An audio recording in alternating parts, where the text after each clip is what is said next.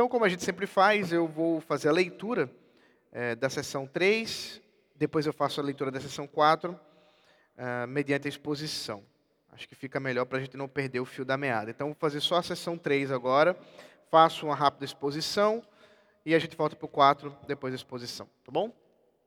A gente tem a, a projeção da, da, da CFW? Não? Ok. Então, eu, vocês acompanhem comigo a leitura. Seção 3. O Senhor Jesus, em sua natureza humana, unida à divina, foi santificado e sem medida ungido com o Espírito Santo, tendo em si todos os tesouros de sabedoria e ciência.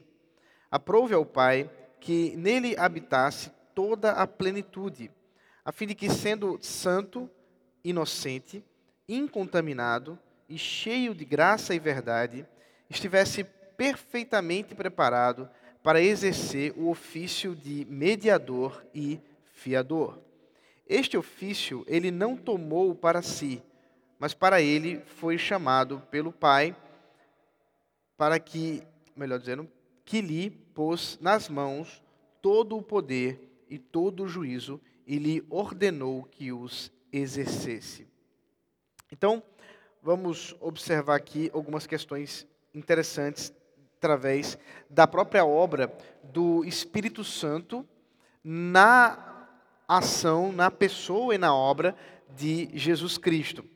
O, a confissão diz: o Senhor Jesus, em sua natureza humana unida à divina. Então a gente já explicou esse, esse aspecto na semana passada. Nós falamos bastante sobre a relação entre a, as duas naturezas de Jesus Cristo, a natureza humana, a natureza divina, que ele é 100% Deus, 100% homem. Essas naturezas elas não se misturam, mas também elas não se separam. Elas estão unidas na pessoa de Jesus Cristo. E ele foi, diz a confissão, santificado e sem medida ungido com o Espírito Santo. Ah, quais textos nós temos que nos ajudam a entender essa relação da unção de Jesus Cristo? Veja comigo, por favor, o Salmo de número 45, verso 7.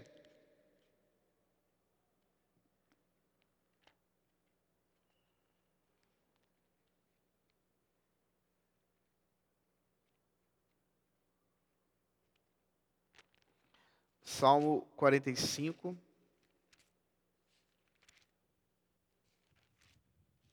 verso 7. O Senhor, ó Rei, ama a justiça e odeia a iniquidade. Por isso, Deus, o seu Deus, o ungiu com óleo de alegria, como a nenhum dos seus companheiros. Todo o salmo aqui é um salmo de entronização que fala dessa presença do rei.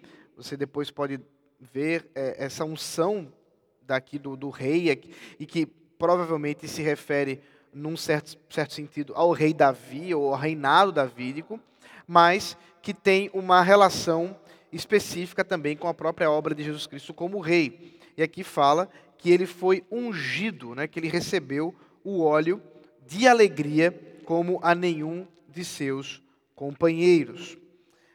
Ah, Atos, capítulo 10, verso 38, também trata dessa mesma situação de Jesus, como ungido. Atos 10, 38.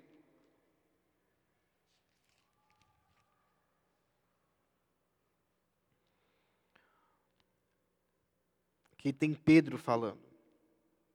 Como Deus ungiu a Jesus de Nazaré com o Espírito Santo e com poder, Jesus andou por toda parte fazendo o bem e curando todos os oprimidos do diabo, porque Deus estava com ele.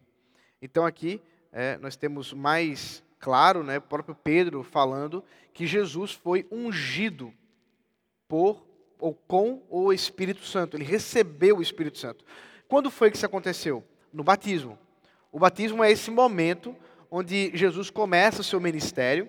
Nós não temos, antes disso, é, nenhuma é, nenhum registro de nenhuma ação eh, sobrenatural do próprio Senhor Jesus Cristo. Nós temos ali a conversa que ele tem com 12 anos com os escribas, com os fariseus, com os mestres da lei, mas isso não significa especificamente ali o Jesus iniciando o seu ministério com poder, como aconteceu após o batismo. Então, é, é, nós temos realmente essa, esse momento histórico em que Jesus inicia o seu ministério através dessa unção a, a, com o poder do Espírito Santo. Por que, que é importante a gente observar isso? Porque a, as Escrituras relatam, especialmente o Evangelho de Lucas, que a forma, o poder pelo qual Jesus agia, é, Jesus fazia sua obra, era através do Espírito Santo. Da mesma forma como ele, o Espírito Santo, vai agir a partir da, da, da ascensão de Jesus e na, no envio do Espírito Santo em Pentecostes, também com a igreja. Isso é interessante nós observarmos com a própria obra de Cristo sendo continuada pelo poder do Espírito Santo na igreja. Então, ah, Jesus foi santificado, foi ungido com o Espírito Santo e recebeu, né, através disso, né, ah, ah, manifestou consigo os tesouros de sabedoria e ciência. Isso é o que está dito em Colossenses capítulo 2, verso 3. Fala dele como aquele cheio de sabedoria, aquele onde está toda, todos os tesouros da ciência. Essa, essa ideia de Jesus como o Senhor santo e sábio também nos, nos leva a, a observar o, o, tamanho do conhecimento do nosso Senhor, do nosso Rei, e nos mostra também a sua obra é, como aquele que, ah, ao falar, não fala simplesmente conselhos. Jesus não foi um conselheiro, mas como ele mesmo disse, ele é a verdade. E, portanto, quando ele uh, falava, né, com, através da sabedoria e da ciência que ele tinha, ele estava uh, pronunciando não meros conselhos, mas sim a verdade que deve ser uh, crida e que deve ser obedecida. Nele habita a plenitude da divindade. Nós cremos, portanto, e isso já falamos na semana passada, Colossenses 1,19, fala de, Jesus como aquele que tem o Deus completo, né? Ele, a presença de Deus se fez presente em Cristo de maneira completa, plena, perfeita. Ah, ele é a verdadeira imagem do Deus invisível. Isso é importante ah, ao vimos na semana passada a questão da própria divindade desse Deus maravilhoso e, e desse Senhor maravilhoso que é Jesus Cristo. E é exatamente com essas características que ele exerce a sua obra de mediador e de fiador da aliança. Veja Hebreus, por favor, comigo. Hebreus capítulo 12, verso 24.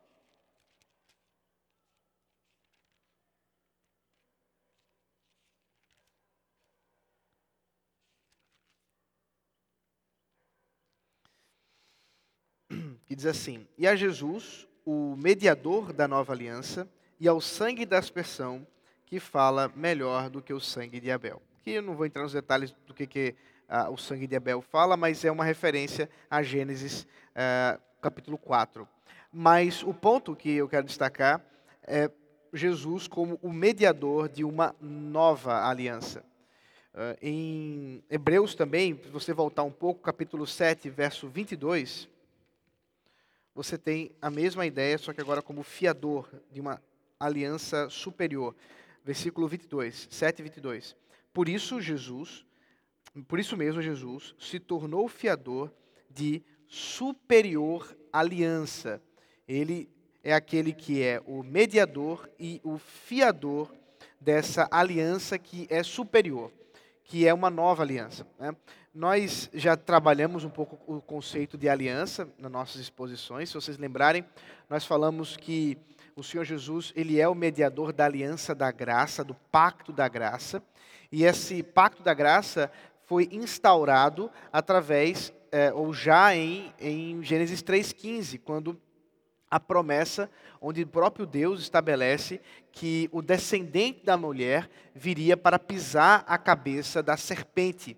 E através dessa promessa que o próprio Deus fala, nós temos a expectativa desse mediador dessa nova aliança, desse pacto da graça.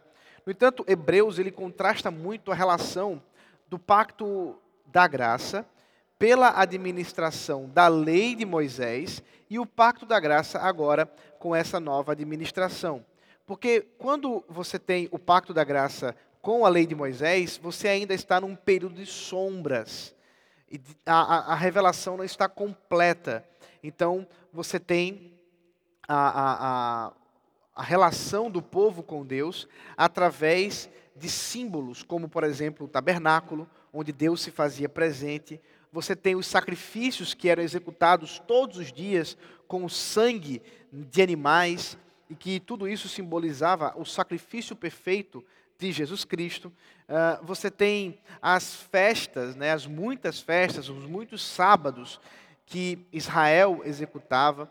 Você tem toda a estrutura, inclusive, da, da nação de Israel, que simbolizava aquilo que Jesus iria fazer, trazendo para si não uma nação, mas todas as nações, todas as tribos, todos os povos e raças. Então, tudo isso era a, uma forma que a, o pacto da graça se manifestava, mas ainda de maneira insuficiente ou incompleta, porque precisava vir o Messias, precisava vir o grande mediador.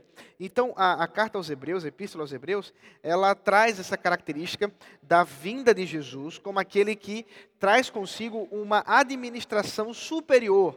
Ele vem trazer agora uma forma da própria aliança, do próprio pacto da graça, de maneira mais completa, mais perfeita, porque não mais contém sinais ou símbolos, mas agora é o próprio Jesus, aquele que toda a lei a apontava, e agora ele é, é, tomou para si né, essa, esse chamado, mas isso não por sua própria vontade, mas pela vontade do Pai. Então ele, sendo mediador e fiador, né, são duas expressões que a gente usa de vez em quando.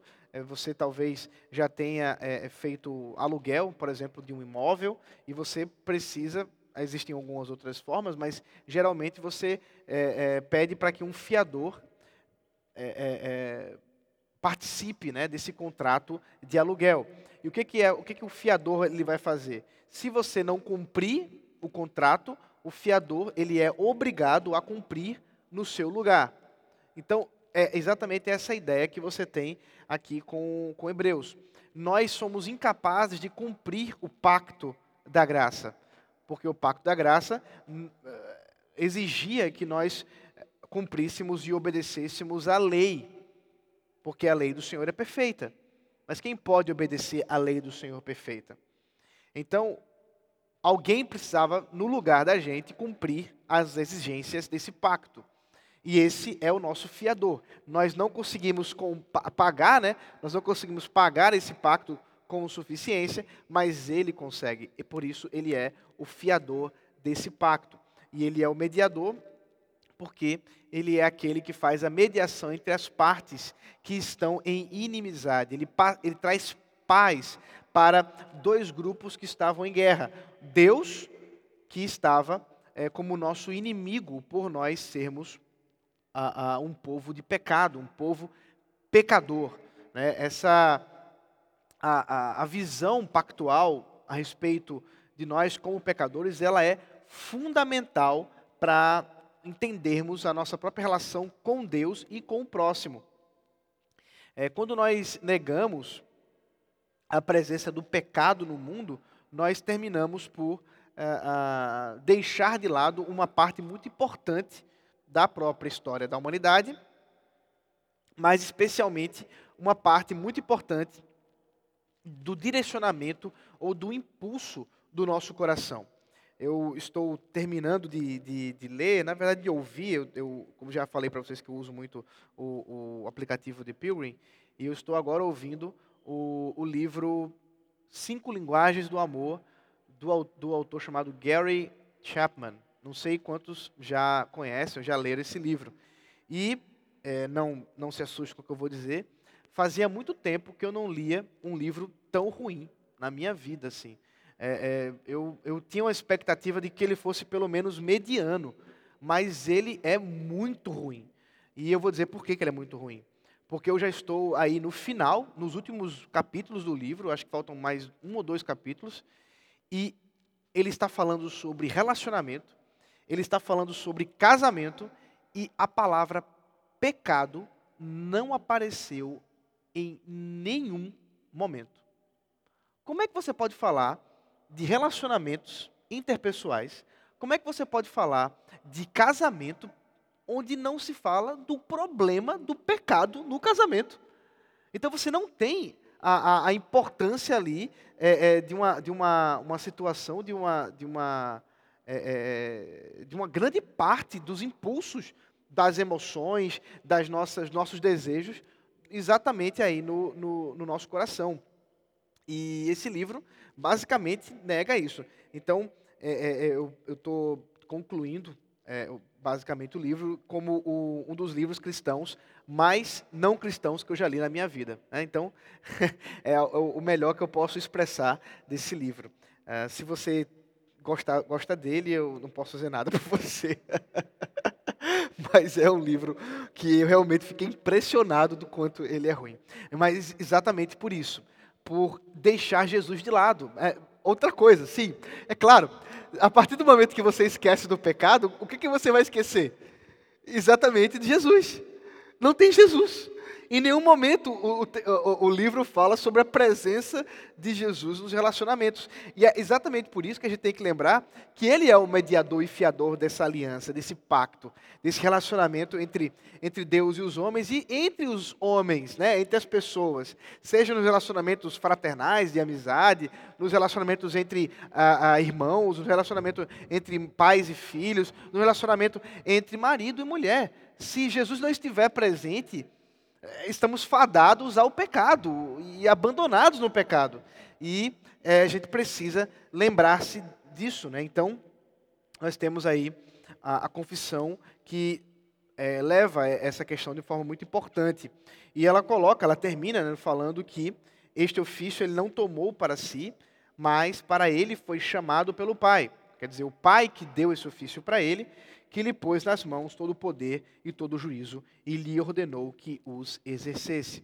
Aqui nós temos alguma coisa que a gente vai trabalhar mais para frente, mas a, a, relação entre. Na verdade, nós trabalhamos na, isso aqui, é, já tinha me esquecido, quando falamos sobre a Trindade, da relação de submissão do filho para com o pai, uma relação de submissão que ele, o próprio filho, decidiu é, exercer uh, na encarnação, é, essa, essa submissão não é uma submissão essencial à própria Trindade, mas na relação entre o Pai e o Filho, na economia, né, na, na forma como a Trindade resolveu se manifestar na obra da criação e na obra da redenção, nós temos Jesus se submetendo. E ele mesmo diz isso: Eu não vim para fazer a minha vontade, mas eu vim para fazer a vontade do meu Pai.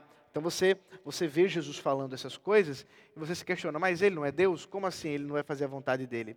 É porque nesse caso, ele, como homem, estava se submetendo à vontade do Pai Celestial, nos servindo aí é, de exemplo, é claro, nós somos chamados a, assim como ele, nos submetemos também à vontade do Pai, mas muito mais do que isso, é porque ele se submeteu à vontade do Pai como ninguém poderia fazer, que nós temos esse pacto mantido.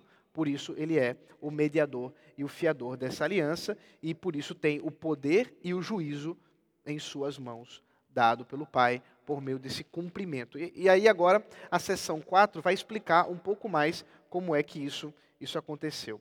Deixa eu é, é, é, ler aqui com vocês. Sessão número 4 diz assim. Este ofício, referindo-se ao ofício de mediador e fiador, o Senhor Jesus empreendeu muito voluntariamente. Para que pudesse exercê-lo, foi feito sujeito à lei, que ele cumpriu perfeitamente. Padeceu imediatamente em sua alma os mais cruéis tormentos e em seu corpo os mais penosos sofrimentos. Foi crucificado e morreu. Foi sepultado e ficou sob o poder da morte, mas não viu a corrupção. Ao terceiro dia, ressuscitou dos mortos com o mesmo corpo com que tinha padecido. Com este corpo subiu ao céu, onde está assentado à destra do Pai, fazendo intercessão. De lá voltará no fim do mundo para julgar os homens e os anjos. Então, a seção 4 explica um explica-nos um pouco mais como é que o mediador e o fiador cumpriu essa exigência da lei que nós não poderíamos cumprir. Então, ele fez isso, em primeiro lugar, voluntariamente, foi o que eu disse quando a, a, respeito dessa submissão. Ele resolveu submeter ao Pai, ele não foi obrigado a fazer isso, mas ele, por sua própria vontade, resolveu se submeter ao Pai. Ah, e com isso, ao se submeter ao Pai, ele cumpriu a lei que nós não podíamos cumprir, que nós, na verdade, quebramos essa lei é, maravilhosa que o próprio Deus é, estipula como perfeita, mas que, obviamente, nós não conseguimos cumprir. Veja comigo Gálatas, capítulo 4, verso 4.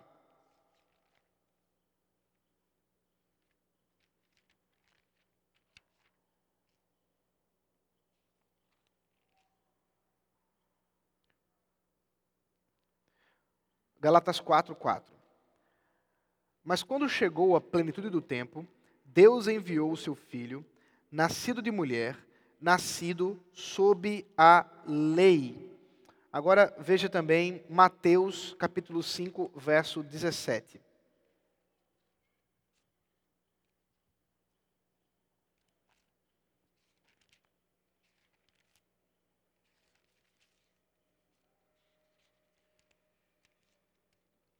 Não pensem que vim revogar a lei ou os profetas. Não vim para revogar, mas para cumprir.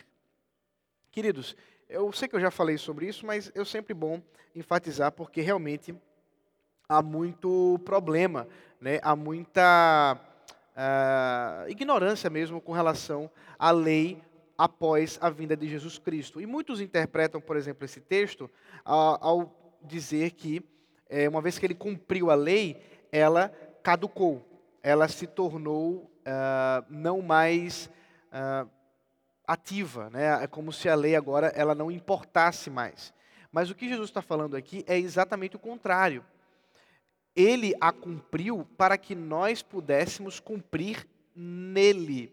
Eu vou trabalhar esse conceito mais para frente, quando a gente for falar de justificação, mas uh, nós já podemos observar que, como fiador dessa lei, como fiador desse pacto, uma vez que nós não podemos cumprir a lei que era exigida a nós, e portanto entramos em condenação, ele cumprindo a lei por nós é como se nós tivéssemos cumprido. Aí a gente volta para a ilustração que eu tinha mencionado do aluguel. Se você não paga o aluguel e o seu é, é, é, é proprietário, né, o proprietário do, do, da locação, ele vai cobrar do fiador e o fiador paga, o aluguel fica, continua em dívida, você continua em dívida é, é, com, com o aluguel? Não, o aluguel está pago. Então não há mais dívida. É o, é o caso aqui de Jesus. Ao cumprir a lei, a dívida da lei que pesava contra nós foi cumprida. Essa é a ideia. Não, não está em nenhum lugar no Novo Testamento estipulando como se a lei do Senhor não valesse mais. E isso realmente é, não faz sentido se nós levar, levarmos a ferro e fogo o que significaria isso. Porque, queridos, o que é a lei de Deus? A lei de Deus, como a própria palavra diz, ela é a vontade de Deus. A lei de Deus é a expressão da santidade do próprio Deus. Agora, se a lei deixasse de ter validade, qual seria a consequência para nós como igreja? Ora, nós não teríamos mais nenhum parâmetro para dizer o que é certo e o que é errado. Nós não precisaríamos mais ter, uh, uh, cumprir nenhum tipo de, uh, ter nenhuma preocupação moral, porque não há mais lei. Então, por exemplo, a lei que diz não adulterarás, Se a lei caducou, é, é, é, não há problema nenhum em adultério. A lei que diz não matarás, se a lei caducou, então pode matar. Mas é claro que isso não é verdade. A lei do Senhor, sendo perfeita, ela continua em validade ou continua válida para nós hoje. A diferença é que com a presença do nosso mediador e do nosso fiador, a dívida que nós temos para com Deus por causa da nossa incapacidade de cumprir a lei foi cumprida. Ele cumpriu a lei completamente, perfeitamente. Então a lei que é perfeita foi perfeitamente cumprida. A, sessão número 4, é, ela basicamente faz um resumo dessa grande obra de Jesus. E uma das perguntas, aquelas perguntas de criança que eu falo para vocês, né? Uma criança poderia perguntar isso e talvez a gente tivesse uma situação apertada. É, ora, se a vinda de Jesus foi para salvar as pessoas, e a, a salvação se deu pela morte de Jesus, por que cargas d'água Jesus veio no ventre de Maria, se tornou um bebê, cresceu e apenas com 30 anos ele começou o ministério. E com 33 foi morrer. Não era mais fácil se a, a missão era morrer para salvar, ele simplesmente vir com 33 anos ir para a cruz, morrer e está tudo resolvido? Não seria muito mais óbvio isso? Então, por que não foi isso? Por que, por que, que as coisas não foram desse jeito? Porque ele precisava cumprir a lei.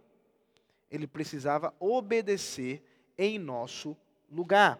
Ele cumpriu a lei para que nós pudéssemos nele também cumprir.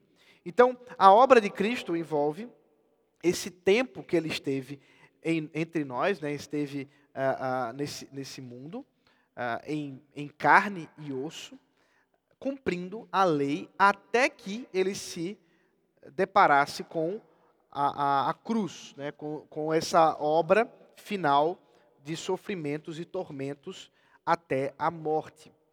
Lucas, e aí a gente entra nessa outra parte da obra dele, que é a de sofrimentos e tormentos para ser levado à morte.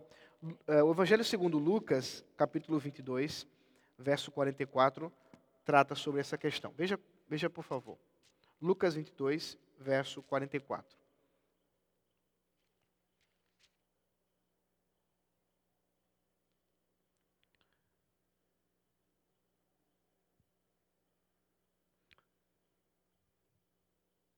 E estando em agonia, orava mais intensamente.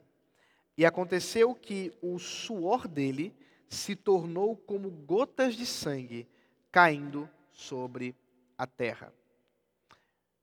Aqui nós temos Jesus no Getsemane. Ele está em profunda agonia em meio à oração. E o texto nos fala que ele começou a suar sangue em meio ao sofrimento que ele passava internamente. Uma coisa que não pode nos escapar aqui é que o sofrimento a qual Jesus, o qual Jesus estava preocupado, o qual Jesus estava a, a, sofrendo a, para se deparar, e que ele diz: Pai, afasta de mim esse cálice, mas seja feita a tua vontade, não é o sofrimento físico, mas o sofrimento espiritual que ele recebeu. João Calvino, tratando da, do credo apostólico, ele diz que quando o credo apostólico fala que ele desceu em Hades, né, Jesus desceu, foi morto sob o poder de Pôncio Pilatos, né, e desceu em Hades, ou no Hades, o que, que o credo apostólico está falando não é exatamente que ele foi até as regiões infernais, é, ou de maneira física, mas que ele sofreu na cruz a, as penas e os tormentos do inferno que estavam destinados a todos aqueles que por quem ele morreu. Então, por que que a, a, aqueles, a, redenção em Cristo ela é tão plena e tão perfeita? Porque Jesus ele padeceu a, a morte dele, na, ele sofreu não só pela nossa desobediência, mas até pela consequência da nossa desobediência, que era o inferno, o que é o inferno. E ele sofreu as penas e tormentos do inferno em nós, ou por nós, naquela cruz.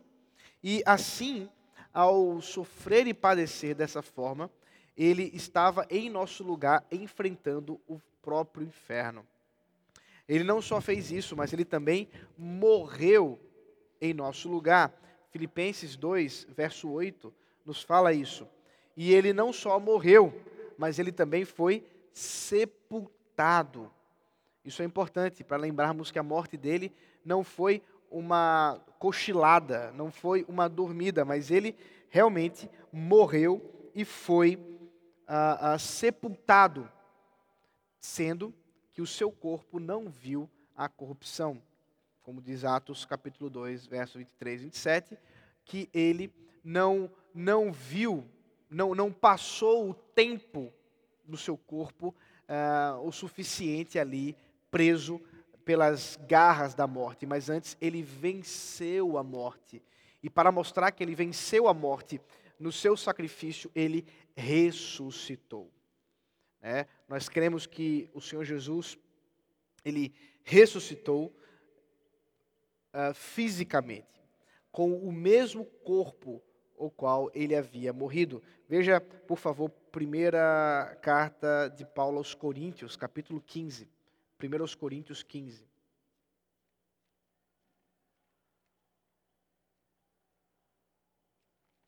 Verso 3 e 4.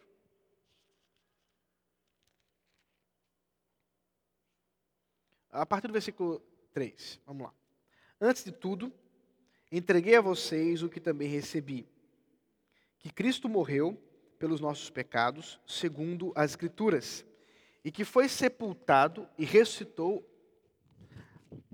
Espera aí que o vento está me atrapalhando. Ao terceiro dia, segundo as Escrituras. Então, aquilo que havia sido profetizado cumpriu perfeitamente na ressurreição, onde ele, realmente não vendo a corrupção, ressuscitou fisicamente, corporalmente, com o seu corpo que antes estava morto e que agora ressuscitou, agora está vivo. E ele foi visto, diz o texto, que ele foi visto por muitas pessoas, por muitas testemunhas, que depois vieram, inclusive, a se tornarem testemunhas de sua ressurreição para outras pessoas, inclusive sendo levados à morte por causa disso.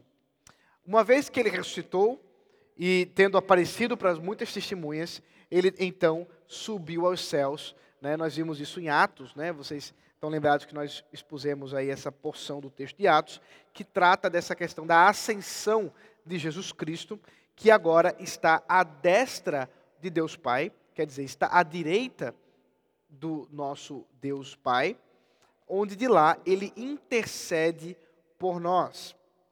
Esse estar à destra, essa posição de estar à destra é como alguém que está em posição de conselheiro ou alguém que tem posição de autoridade com, juntamente com aquele que está sentado no trono. Né? Essa imagem, inclusive, nós estamos estudando também em Apocalipse. E em Hebreus, versículo 9, verso 24, trata também dessa mesma imagem dele, Jesus Cristo, à destra de Deus Pai, intercedendo por nós. Veja, Hebreus 9, 24.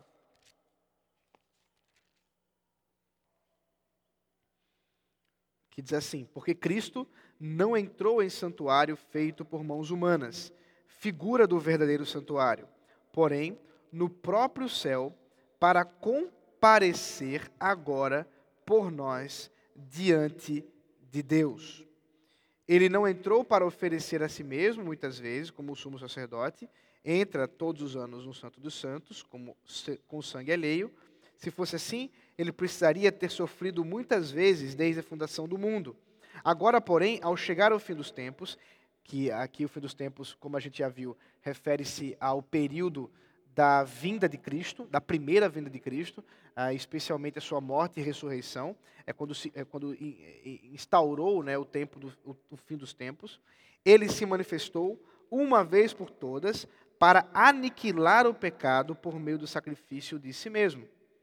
E assim como aos homens está ordenado morrer uma só vez, vindo depois disso o juízo, assim também Cristo, tendo se oferecido uma vez por todas para, para tirar os pecados de muitos, aparecerá segunda vez, não para tirar pecados, mas para salvar aqueles que esperam por ele.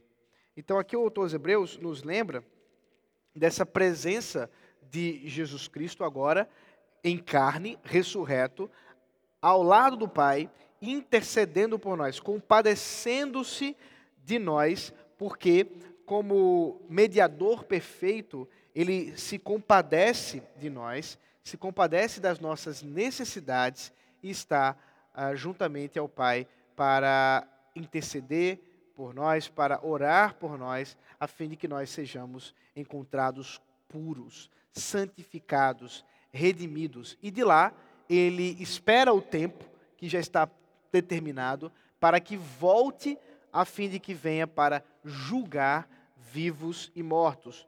Romanos capítulo 14, verso 9 ao 12. Veja aí, por favor, o nosso último texto de hoje. Romanos 14, 9 ao 12. Foi precisamente para esse fim que Cristo morreu e tornou a viver, para ser Senhor tanto de mortos como de vivos. Você, porém, porque julga o seu irmão, e você, porque despreza o seu irmão, pois todos temos de comparecer diante do tribunal de Deus como está escrito: Por minha vida, diz o Senhor, diante de mim se dobrará todo o joelho e toda língua dará louvores a Deus. Assim, pois, cada um de nós prestará contas de si mesmo diante de Deus.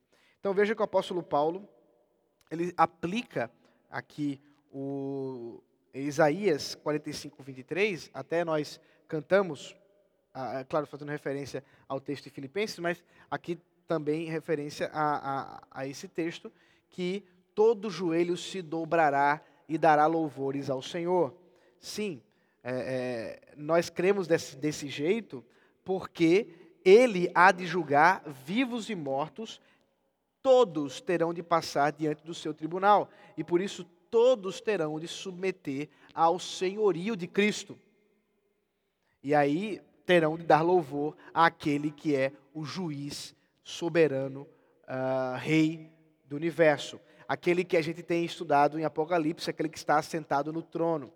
É por isso, gente, que aquele cântico é, famoso é, é, termina fazendo uma grande confusão com esse texto. Ah, ele diz assim. Ah, deixa eu lembrar aqui o texto para a gente ah, dar da música. É, é de, de Vineyard, me ajuda aí. Ah, todo joelho, todo joelho se dobrará, como é? toda, toda língua confessará. Isso. É que eu não consigo ouvir vocês. Me ajudem aí, me lembrando. Vai, Artuzinho, canta alto aí.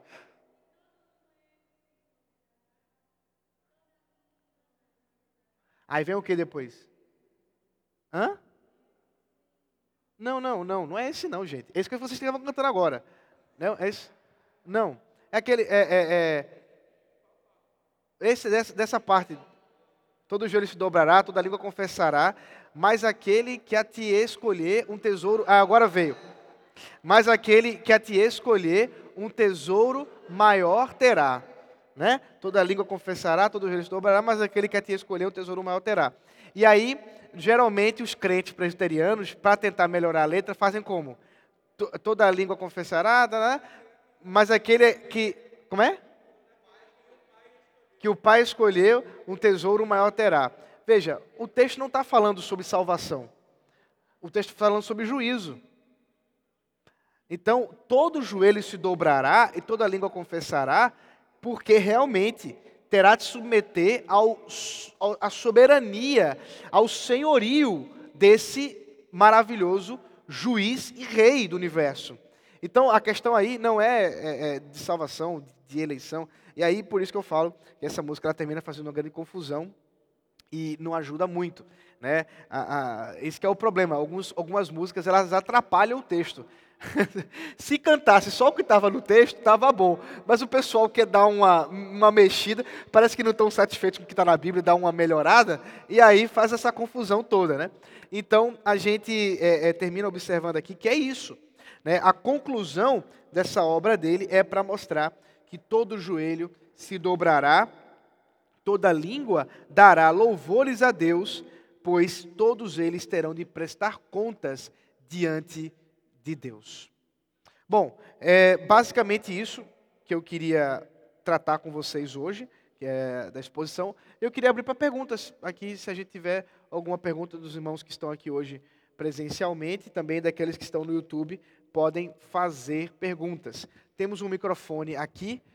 É, é, pega, pega o microfone aqui que você, vocês podem me ajudar se alguém, se alguém tiver. Alguém tem uma pergunta, pode levantar a mão e, e fazer diante daquilo que a gente expôs hoje. Tem pouca gente, né? Eu sei, mas se tiver pergunta, a gente responde. O, o assunto é um assunto que não, não gera tanta dificuldade. É o quê? Mas eu acredito que é de ordem fundamental, né? É por isso que está na confissão. Tem uma pergunta? Não? No YouTube também não temos? Se não temos, nós, nós vamos orar para encerrar nosso estudo de hoje. Quero agradecer aos irmãos que toparam vir hoje, aos irmãos também que estiveram conosco cantando, trazendo, é, inaugurando aqui o nosso novo sistema de som. Então, a, a, a você que não está conosco está per, perdeu hoje a inauguração fenomenal e domingo que vem vai estar ainda melhor, não é isso, Rodrigo?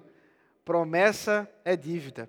Nosso reverendo Rodrigo, juntamente com o irmão Ovídio, que chegou há pouco aqui em nossa igreja, mas que tem bastante conhecimento nessa área de som, fizeram aqui um trabalho hoje de tarde e domingo de manhã e, de noite, né, nós teremos aí um, um tempo é, gostoso de adoração ao Senhor.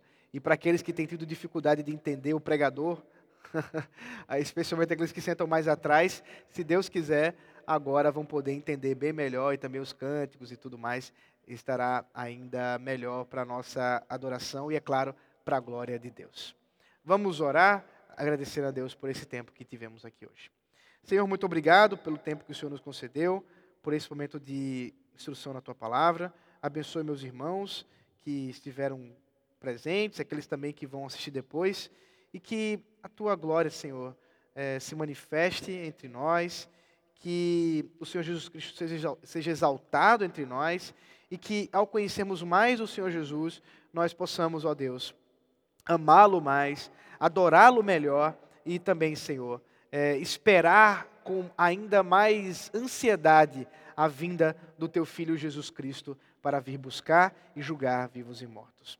Nós te louvamos e bendizemos em nome dele, nosso mediador e fiador de aliança superior, para a glória da Trindade Santa. Amém.